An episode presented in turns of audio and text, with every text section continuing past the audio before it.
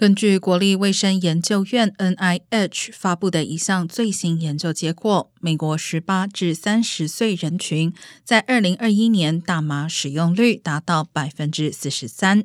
还有百分之八的人报告在过去一年中使用过致幻剂，均是研究追踪以来最高数值。该研究还观察到，尽管在疫情早期阶段，尼古丁吸食率有所下降，但去年上升到百分之十六，几乎是二零一七年时的三倍。而尽管大麻和致幻剂使用达到创纪录高位，酒精仍然是在年轻人中最受欢迎的物质。两周内连续饮酒五次或更多的年轻人比例重新上升到百分之三十二，与二零一九年记录的疫情前最高水平持平。